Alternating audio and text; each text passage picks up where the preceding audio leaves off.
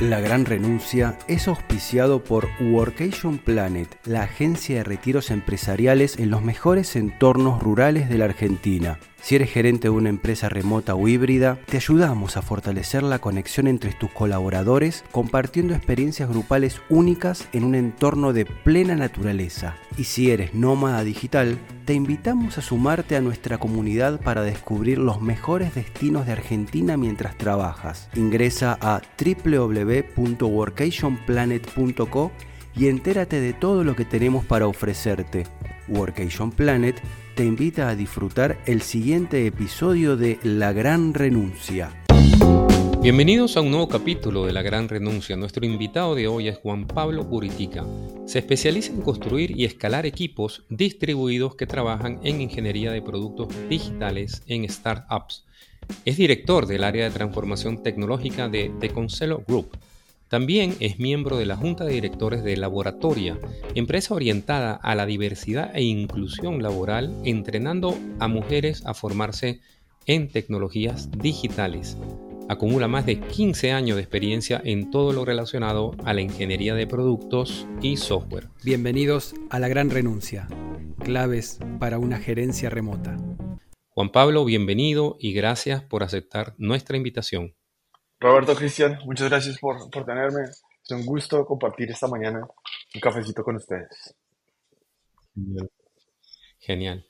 Eh, Juan Pablo, ¿hay algo de la historia tuya, de tu inicio laboral que leí por ahí que me interesó y quisiera que nos comentes un poco porque eh, fuiste chef, ¿no? Comenzaste como chef, entonces, claro, ¿cómo llegas de chef a esta línea de ser líder en equipos distribuidos si nos puedes comentar un poco. Sí, sí claro. yo, he, yo, he, dado muchas vueltas. Em, definitivamente no, pues no estudié ciencias de computación ni nada por el estilo, aunque, aunque creo que lo quise y, y, y de hecho es, es, interesante explorar eso un poquito como dentro del ángulo latinoamericano. Pero yo me, como para resumirlo, me gradué del colegio, me fui a estudiar biotecnología en Australia Em, las cosas no funcionaron tan bien aquí como, de, manera financiera, entonces volví, volví a Colombia un tiempo como cansado de la, de la academia, entonces me, me, inscribí en un curso de cocina, de hecho de, una escuela argentina, la, la, escuela de cocineros Gato Dumas, em, que estaba abriendo en Bogotá, y e hice un programa de cocina del mundo. Em, y ahí, y, ahí de, hecho, entré a, a, trabajar como cocinero de producción en el Hotel La Fontana. Entonces estaba a cargo de como de un buffet de 400 plazas todos los días con, éramos dos personas y sacábamos un buffet de 10 platos, o sea, una producción así monumental, em, que de hecho hoy, hoy, me ha servido mucho para entender la entrega de, de producto eh, hay, muchas analogías en cuanto, en cuanto a la cocina, pero sí, ya, como salta, saltando un poco, luego di un poco más de vueltas, volví a la universidad, eh, vine, vine a Estados Unidos a terminar la universidad y, fue la, la crisis económica del 2008, entonces mis planes de estudiar se fueron, como de terminar la universidad, se fueron un, un poco a la basura, volví a la cocina en un restaurante en Florida y ahí pues entré como ni siquiera como mesero, que hay un rol que es como el busboy, el que carga los vasos y los platos y, lleva las, las, sodas. Entonces empecé ahí y un día el cocinero de, de las ensaladas no vino. Pues se enfermó o algo y entonces yo, pues, yo le dije al chef, oiga, pues yo, yo puedo ayudar y me dijo, bueno, y yo me sabía ya las recetas, me sabía todo, entonces me dijo, ¿quiere quedarse acá? yo, sí, claro, yo prefiero estar 10.000 veces en la cocina atrás que, que enfrente con la gente. Ahí curiosamente, ese restaurante, bueno, luego, luego, quebró, di más vueltas y eventualmente terminé empezando una consultoría web. O sea, un, amigo necesitaba un sitio web para su empresa, su, eh, su jefe me dijo, oiga, usted sabe hacer páginas y le, pues, no, pero aprendo, o sea, sé usar HTML, CSS, porque había hecho MySpace, pues mis MySpace para mis bandas y mis cosas. Y ahí entre, pues hice esas páginas, me refirieron a, de, de, hecho estaba haciendo cosas en PHP con Joomla y conocí un colombiano en Miami que me contrató para mi primera startup. De ahí, ahí, fue como el paso formal y cuando, cuando como que entendí que había una industria de tecnología, que había muchas otras cosas que podía hacer y que podía aprender y mm. bueno, ya, de ahí el, el, paso a la, a la gerencia fue, fue unos años después. Pero sí, aprendí, aprendí a gerenciar equipos en las cocinas antes de, de, mm, de tecnología. De hecho, estuve a cargo, sí, estuve a cargo de Sí, como dices, tiene,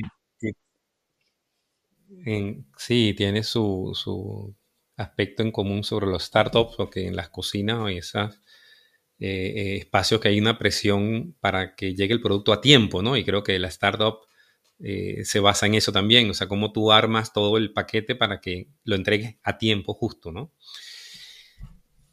Y mm, eh, este reto que, tienes con gerenciar equipos eh, remotos, equipos bueno, se, se, entiende que equipos distribuidos pues son equipos que están en diferentes lugares, no están todos en una oficina, o al menos parte no están en la oficina debe ser un reto o cómo o preguntarte qué reto tienes cuando estás armando eh, o dirigiendo un equipo, sobre todo en este tipo de empresas de startups donde hay mucha presión, creo, para crear un prototipo de producto y al mismo tiempo no tienes a las personas enfrente. En la persona de tu equipo. Bueno, obviamente hoy, pues, hoy es mucho más común encontrarnos con estos equipos a raíz de, de la pandemia y, y, pues de lo que nos tocó vivir.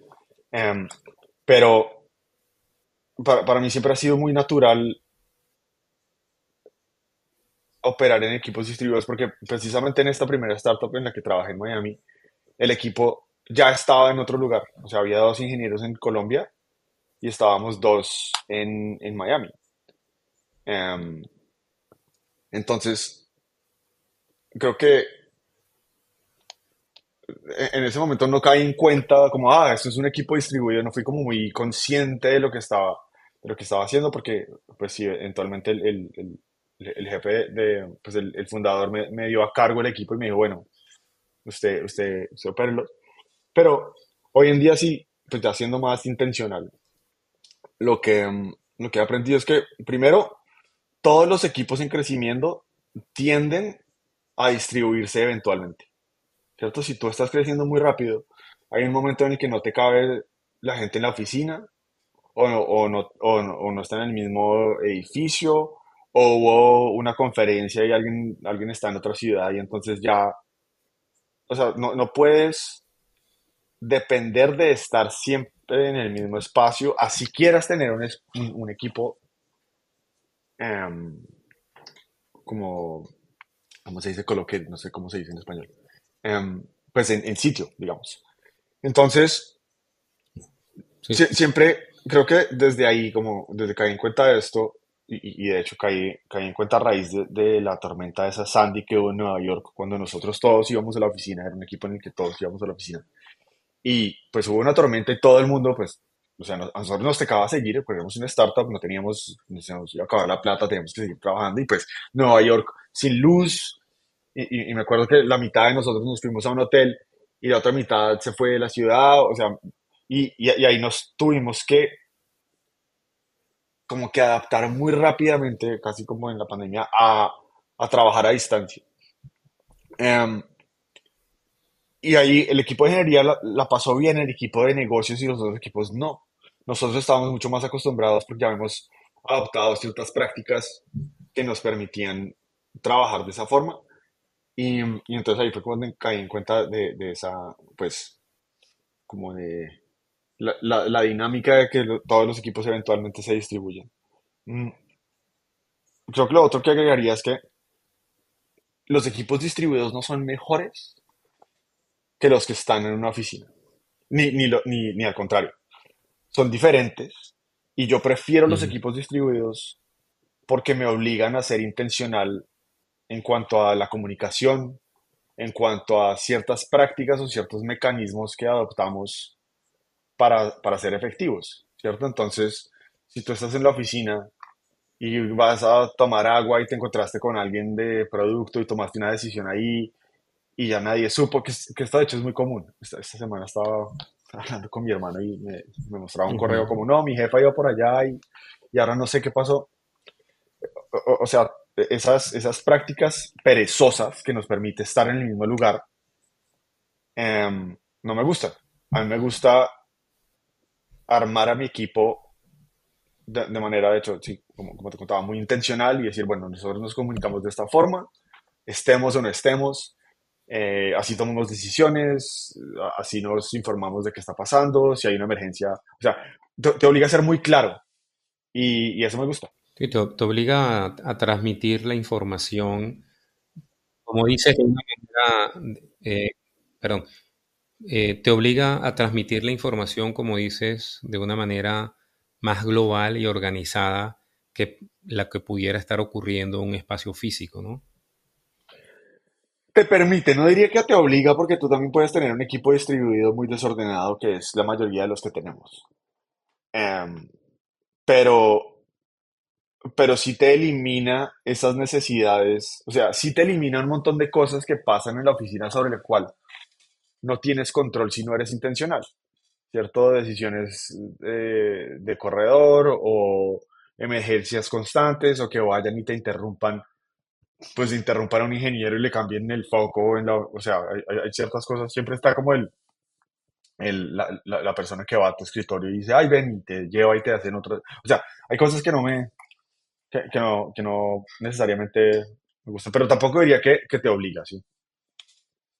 ¿Y cómo es la comunicación para vos o cómo encaraste el tema de la comunicación gerenciando un, un equipo remoto? Había um, leído hace poco un artículo que vos compartiste en LinkedIn que habla sobre que el futuro del trabajo es escrito. Me resultó muy, pero muy interesante.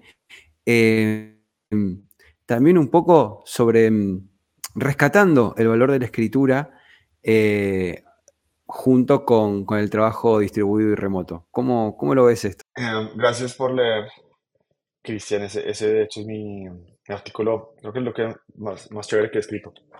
Um, a ver, a nosotros nos gusta, especialmente en tecnología y aquí en Estados Unidos y en Silicon Valley, nos, nos, gusta, nos gusta pretender que, que, nos inventamos todo, ¿cierto? Entonces hablamos como si la, el, el, trabajo los equipos remotos fueran un invento moderno que salieron de, de San Francisco y, no es cierto. El, el, trabajo a distancia lleva siglos.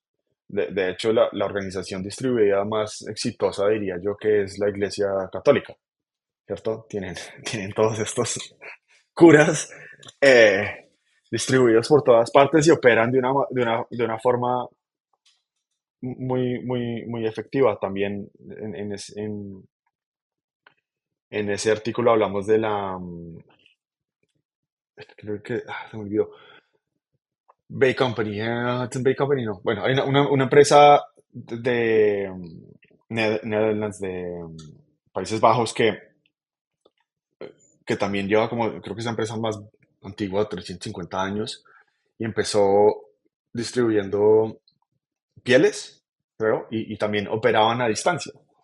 Um, y cuando uno se, se, pone a ver como tiene, tienen un montón de prácticas de cómo operaban y, y, de hecho hay un libro muy bonito de, trabajo distribuido um, que, que, explica cómo hacían. La escritura es, pues nosotros ya habíamos descubierto un mecanismo para transmitir mensajes a distancia y también en el tiempo. ¿Cierto? Nosotros podemos leer hoy en día lo que alguien escribió hace 200, 300 años. Um, y estamos ahí, estamos, pues, acortando, es, estamos viajando en el tiempo, básicamente. Um, y también a distancia, te puedo mandar un correo y no importa dónde estemos, o te podría mandar una carta hace unos años. Entonces, entonces creo que esos, los, los mecanismos escritos que, que desarrollamos inclusive, o sea, esta comunicación en tiempo real es muy, muy, esto sí es muy, muy moderno. El teléfono creo que es lo más, bueno, el, telégrafo tal vez teníamos en, en, algún momento, pero, pero para mí la escritura es una base fundamental para acortar estas distancias. Y la, la buena escritura, em, tanto en comunicación como estratégica, en comunicación mm, operativa y ya claramente el uso de los canales apropiados para esta comunicación, pues o, la hace efectiva o la hace inefectiva. Si te gusta nuestro contenido, te pedimos que nos ayudes a difundirlo siguiéndonos en Spotify, Apple Podcasts, YouTube o desde la plataforma que nos estés escuchando. También puedes suscribirte a nuestro newsletter podcastlagranrenuncia.gmail.com y te haremos llegar todas las novedades acerca de gerenciamiento y trabajo remoto. Seguimos escuchando La Gran Renuncia. Lo que Sí, lo que estabas comentando, volviendo un poquito atrás, eh, Juan Pablo, de la comunicación, que es una práctica que tiene ya mucho tiempo eh, en, funcionamiento, que también, de hecho, eh, ahora que está de moda la comunicación asincrónica, también la comunicación asincrónica también tiene mucho tiempo, ¿no? porque las cartas, los mensajes, pues tardaban mucho tiempo y sin duda era un ambiente totalmente asincrónico pero retomando esto de asincrónico, porque claro, después em, empezó el ambiente de oficina, donde todas las personas se, comunicaban en el momento, o iba el gerente y hablaba directamente con la persona. Em, y también lo que hablas de que la gente no lee, que bueno, que ahora hay aplicaciones quizás ayudan un poco más como Loom, ¿no? En el tema de que puedes grabarte algo que tú quieres decir eh, a, alguien, ¿no? Eh, y transmitírselo tipo video. Pero ¿cómo manejan ustedes? Porque entiendo que los equipos de desarrollo de software tienen que comunicarse, ¿no? Porque lo mismo el ejemplo que estabas trayendo de landing page, cuando tarda, etcétera. O sea, no es que cada ingeniero o desarrollador está en su cubículo, tiene que haber una comunicación, ¿no? O es algo esencial? ¿Cómo se maneja en ese ambiente tuyo de desarrollo de software para startups? ¿Es más hacia lo asincrónico? ¿Tienen reuniones? Eh, ¿Cómo, eh, ¿Qué práctica tienen ustedes más hacia eso? Bueno, e, e, entonces, canales, a, ver, en, mis equipos, en mis equipos todo, parte a raíz de que el acto de construir software profesional, como de, forma profesional, es una actividad social y no individual, ¿cierto?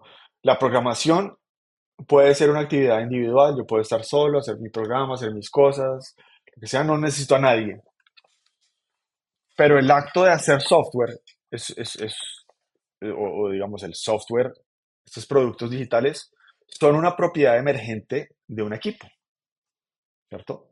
Y, y, por lo tanto, las habilidades sociales y las capacidades sociales son muchísimo más importantes en un equipo que las técnicas. Em, yo prefiero 10.000 veces un equipo que se comunique bien a un equipo lleno de personas muy buenas programando, pero que no pueden acordar un solo, una sola decisión. Porque yo te puedo, yo te puedo ayudar a ser, yo te puedo enseñar a ser técnico. Enseñarte a comunicar es mucho más obvio y, prefiero no. Em, entonces, de, hecho, en, mis equipos, cuando, tengo el, lujo de, empezarlos desde, desde cero, desde temprano, filtro. O sea, para mí las, características, más, características más fundamentales para que alguien trabaje en mi equipo es que se pueda comunicar bien, que sepa escribir bien, que sepa hablar de forma concisa, que no se extiende, o sea, que si yo estoy en una entrevista y tú duraste 40 minutos hablando sobre la misma pregunta, entonces no vamos a llegar a ningún lado. Em, sí, obviamente las, las habilidades técnicas son importantes, pero no siempre, o sea, los problemas que nosotros estamos aproximando en, en estas empresas no son, no estamos reescribiendo el kernel de Linux, no estamos, eh, no, son, no son problemas tan serios de computación usualmente. Em, entonces me concentro mucho, mucho más en, en eso. Ya, ya entendiendo entonces mi equipo como una, como una dinámica social, las prácticas que construimos nos permiten anclarnos sobre esto. Entonces te puedo decir, em, lo primero que estructura es una cadencia para mi organización. Esto también depende un poquito como del tamaño de la organización, ¿cierto? Yo he liderado equipos de una persona y equipos, mi, equipo de, ahorita era 600, entonces obviamente esto cambia. Em, pero pues la, cadencia es la que le da el ritmo a mi equipo. ¿Por qué? Porque yo quiero que los individuos de mi equipo tengan estabilidad para que puedan concentrarse en su, en su labor y no siempre estén, tengan que estar como pendientes de qué está pasando en Slack para poder hacer su trabajo. Entonces, la cadencia implica, listo, mire, nosotros planeamos los lunes, cerramos el ciclo en dos semanas, eh, tenemos un stand-up para alinearnos y si hay una emergencia, pager duty. Slack es para joder la vida, para, mandar gifs chistosos, memes, reírnos. Las decisiones no se toman en Slack. ¿Por qué? Porque si algo importante está pasando en Slack constantemente, entonces yo no me puedo concentrar en problemas que necesitan mi foco y atención. Entonces yo no puedo a ti pagarte un montón de plata y luego destruirte lo más preciado que es el foco y la atención. Necesito que resuelvas problemas. Listo, muy bien. Em, también, pues esto digamos es como la, la, cadencia de un equipo, pero la organización de ingeniería de producto también tiene una cadencia. Entonces nosotros, digamos, yo tengo mi reunión con staff, con todo mi equipo, una vez cada 15 días. Tengo em, una reunión operativa también cada 15 días, donde evaluamos qué incidentes ha habido, qué hemos aprendido, eh, qué ha fallado, qué no ha fallado. O sea, digamos, cuando tenía 600 personas, obviamente todas las cosas fallaban constantemente y, y pues quería tener como esa perspectiva y entonces le daba como, ya la gente sabía, listo, tuvimos un incidente el fin de semana, no tengo que llegar mañana a que mi jefe me vaya a joder la vida, sino vamos a la, a la, a la revisión operativa y allá llego, preparado, llego con el postmortem, hemos resuelto las cosas, tenemos los tickets escritos en, en Jira para resolver. Em, otras otros, otros em, ceremonias importantes es la revisión, como product review, revisión de productos, una reunión estratégica también de cada 15, de cada 15 días, donde discutimos un poco la aproximación que el equipo está teniendo hacia ciertos problemas. Em, y, y, cuando tú como, o sea, creo que es obviamente un poquito difícil visualizar esto en, en, en una conversación. Em, si quieres, por ahí tengo un ejemplo de, de, mi empresa anterior. Les puedo compartir tal vez, eh, de pronto anonimizar un poquito y compartirles, para que vean cómo, pues, cómo se arma. Em, porque entonces ya pues el equipo sabe que nosotros no cambiamos de plan todas las semanas, sino que si tenemos que revisar el roadmap, pasa tal vez una vez al mes. Cada tres meses es cuando lo refinamos de acuerdo a lo que hemos aprendido en, los últimos, en el último trimestre. Em, y, y, también les da tiempo para absorber el cambio. Claro, esto no funciona en una startup de 10 personas. En una startup de 10, de 10 personas acortas y lo quieres hacer un poquito más, pues más dinámico, pero, pero, pero los, como el ritmo es absolutamente fundamental. La segunda capa es los canales o, mecanismos de comunicación. Entonces, nosotros, por ejemplo, se toman decisiones técnicas complejas escritas. Si tú debes tomar una decisión técnica compleja, em, pues que tiene un impacto significativo, escribe un documento, un RFC, un Request for Comments, escribe un documento, es dos páginas, eso lo puedes hacer en, en, una, en una hora, además no tiene que ser como muy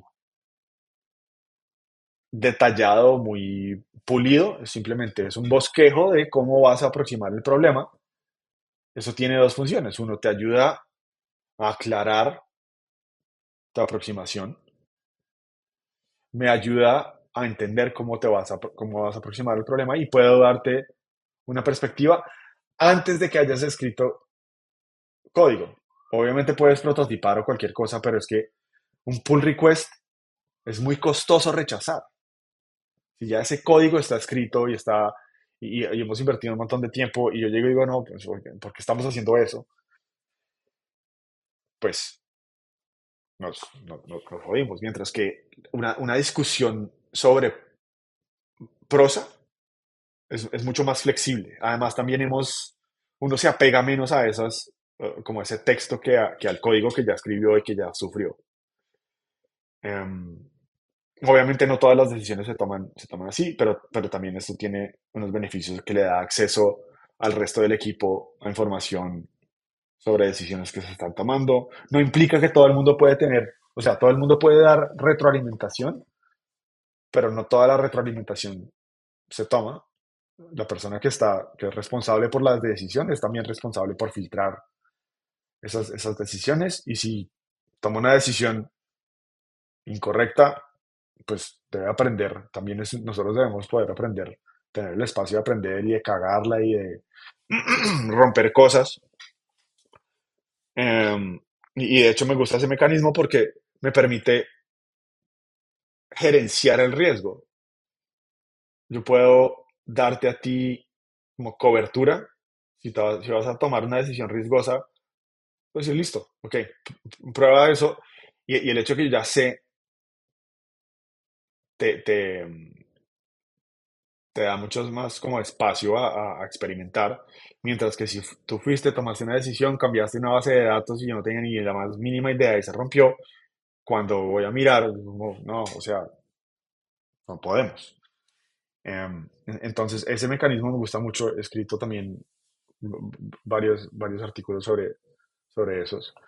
Mm, como les digo, Slack es para pasarla chévere para crear comunidad. Sí, uno puede hablar sobre las cosas que están pasando y hacerse preguntitas, pero nada importante debe pasar en, en Slack.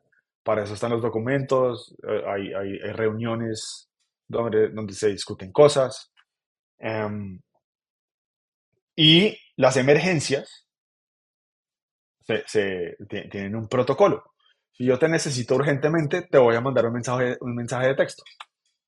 Entonces ahí tú ya sabes que si te llega un mensaje de texto mío es urgente. El resto, puedes ignorar mis correos, puedes ignorar todo lo que se te dé la gana. Espero que dentro de las 24, 48 horas estés informado sobre lo que está pasando.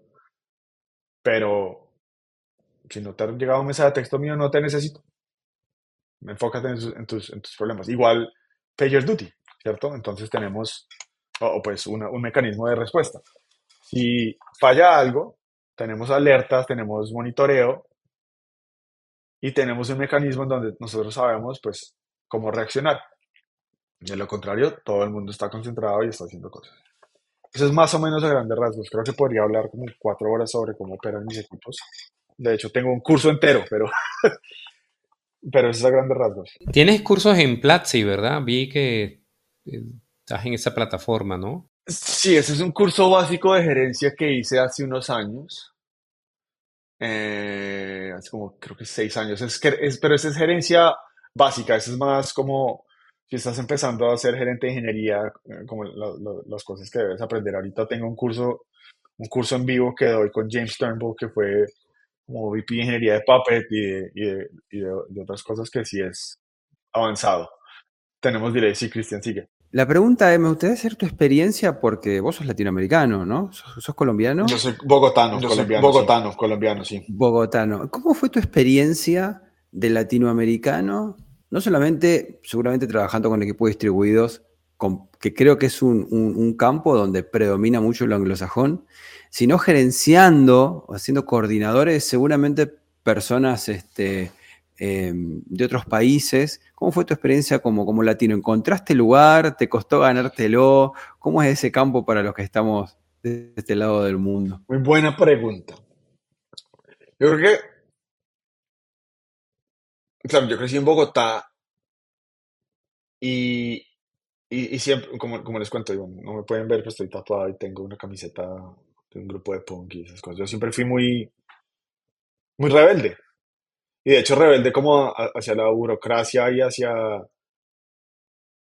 muchas cosas que hoy entiendo, como la gerencia, la, la cultura de gerencia en Latinoamérica, que es de cierta manera autoritaria, de cierta manera como jerárquica.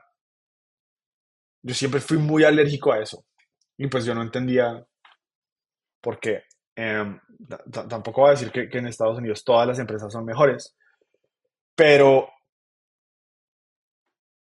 esta práctica de operar equipos donde los individuos tienen mucha más responsabilidad y como control autonomía y autoridad sobre los problemas y los resultados, que es de hecho lo que, como lo que, lo que se, usa mucho en, en startups, ¿cierto? Yo quiero que tú vengas y te doy un problema y te doy dinero y ve a resolverlo y anda y habla con usuarios y habla. Son, son dos formas muy, muy diferentes de aproximar una cultura empresarial. Em, creo que en Latinoamérica todavía no hemos mm, pues eh, eh, entendido eso de pronto en algunos en algunos rincones sí pero,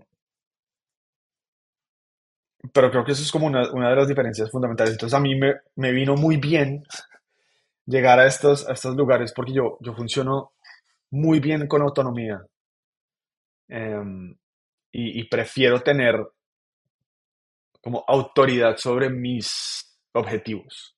A mí no me digas cómo hacer mi tarea, dime qué quieres. ¿Qué problema quieres que te resuelva? Yo te lo resuelvo. Si tú me dices cómo quieres que te resuelva el problema, y yo no, o sea, no soy, no soy esa persona. No, no, no. Em, mi, mi, mi superpoder es resolver problemas, no seguir instrucciones. De hecho, soy malo para seguir instrucciones.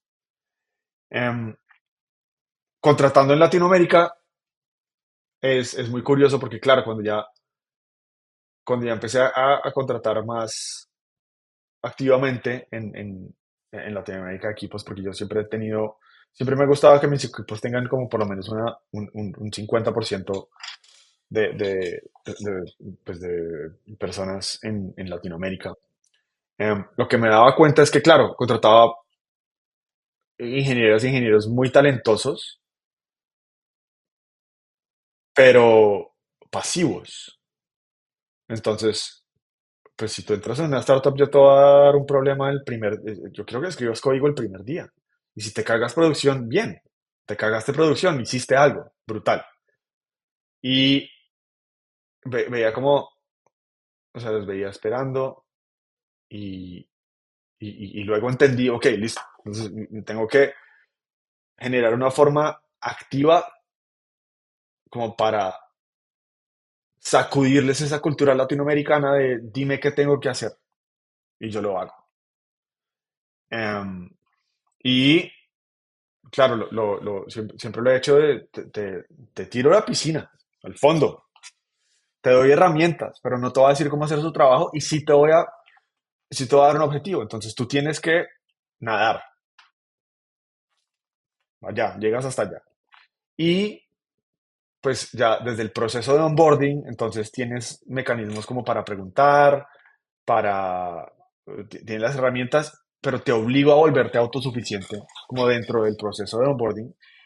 Y eh, aunque no todo el mundo, no es para todo el mundo, las personas que, que, que, han como vivido esa transformación, hoy de hecho ya, ya después de haber trabajado conmigo en un equipo, salen a, seguir trabajando con, con, empresas de acá y pues obviamente seguir ganando dólares y otros, o sea, como que como rompen ese, esa, como ese lastre cultural que tenemos de, de, de, esa forma de trabajar. Jodido sí con gerencia. Yo busco bastantes managers en Latinoamérica y aún es muy difícil. O sea, si tienen experiencia, tienden a ser, pues, no, es que el jefe soy yo, aquí mando yo. No, aquí no, aquí no manda nadie. Aquí somos un equipo y aquí tú tienes un rol de apoyar y, pues claro, si eres responsable por los objetivos de tu equipo, pero tú no eres el que más sabe no eres el que te las sabe todas. Entonces, creo, creo que en eso sí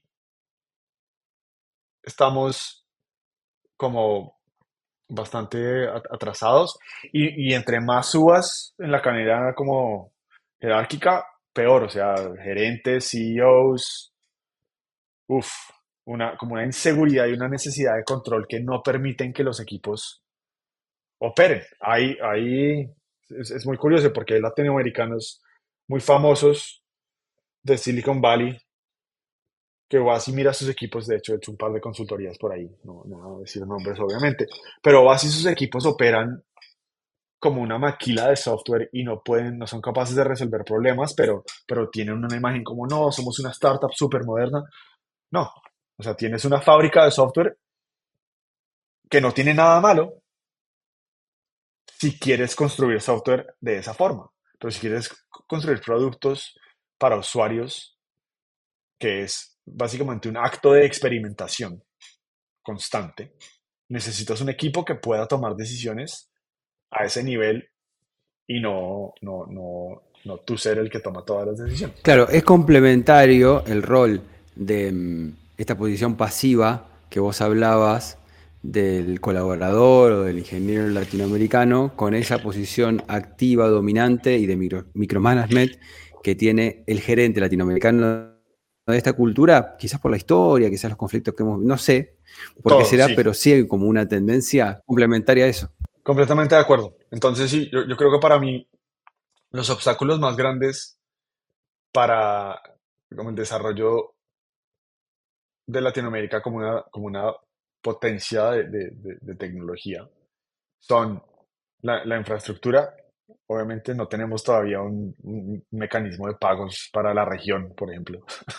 Eh, eh, la, porque capital sí hay, pero no hay, no hay infraestructura. Em, la, la, aproximación al, al, como a esos problemas de, de, de, gerencia, ¿cierto? darle la oportunidad al, personal técnico de que tome esas decisiones. Y también el, como dejar de ver el rol técnico como un rol, como un obrero.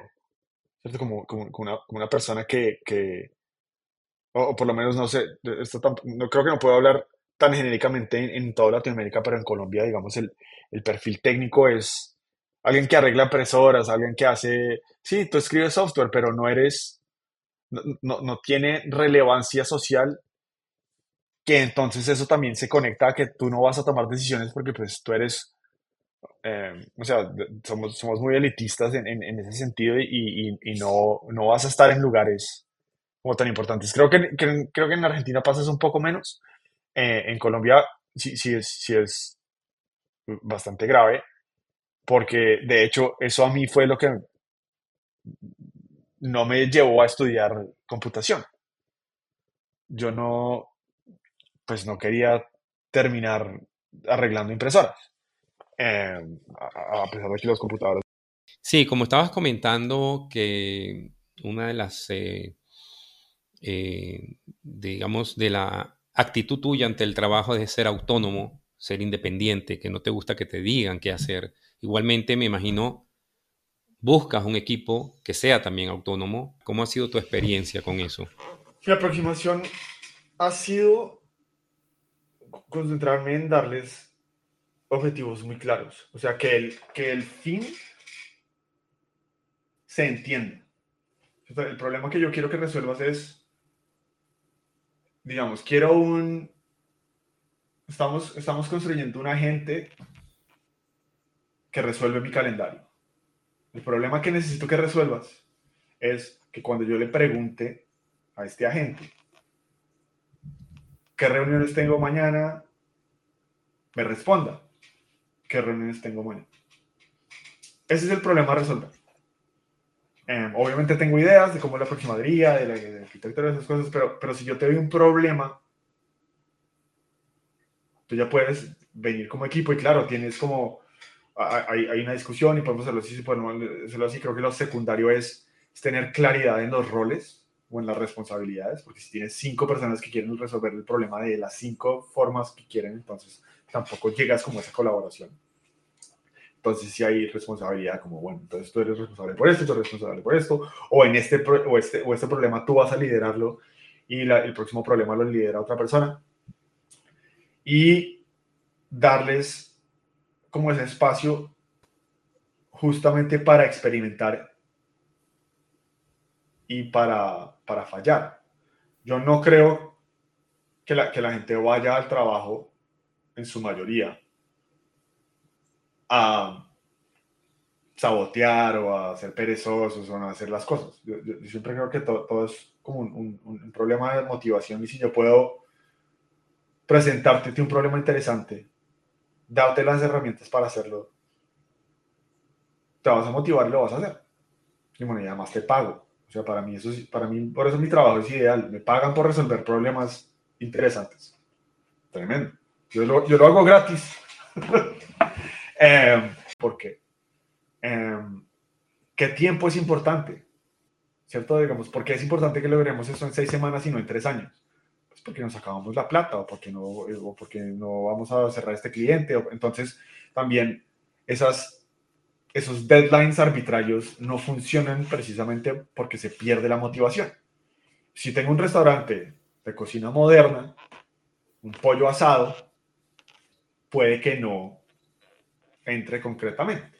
Pero ¿cómo ajusto un pollo asado? Entonces mi experimento es cómo ajusto un pollo asado para que quepa en mi menú y no solo quepa en mi menú, sino que sea rentable, esté bien acompañado, lo pueda maridar con otros, con, con, con, bebidas y empieza un proceso de experimentación. ¿cierto? Entonces primero pruebo tres recetas, las, las, las pruebo yo, se las doy a otros usuarios para que las prueben, a mi familia, a mi mamá, recibo retroalimentación. O no, este pollo no funciona. Esa analogía, o sea, eso es lo que nosotros hacemos constantemente. Ya después me toca vender todos los pollos que puedo. El proceso del desarrollo de software que estamos haciendo nosotros estamos constantemente buscando un pollo que nos funcione, que le funcione nuestros horarios y además ya después nos toca mantener ese pollo permanentemente hasta que lo quitemos del menú. Pablo, te agradecemos muchísimo por haber estado en el episodio de hoy La Gran Renuncia. Fue muy, pero muy interesante charlar con vos acerca de la gerencia. Muchas gracias. Un saludo desde Argentina. Cristina y Roberto, muchas gracias. Disculpen que tenga que salir de, esta forma como tan, tan, tan urgente, pero sí, creo que... No te preocupes, está todo bien. Un poquito corriente. Entonces, no hemos apasionado. gracias. Y si viene por acá por Nueva York, nos vemos. Y si voy por allá, nos tomamos un mate. Muchas gracias. Un abrazo grande. Gracias. Muy bien, y pasaba por la gran renuncia del día de hoy, Juan Pablo Buriticá. Él es experto en trabajo remoto, en gerencia remota. De hecho, tiene cursos sobre gerencia y nos contaba un poquito, nos daba consejos y a la vez puntos de vista de toda su trayectoria, sobre todo de haber trabajado como latinoamericano, como colombiano, como, ¿cómo es?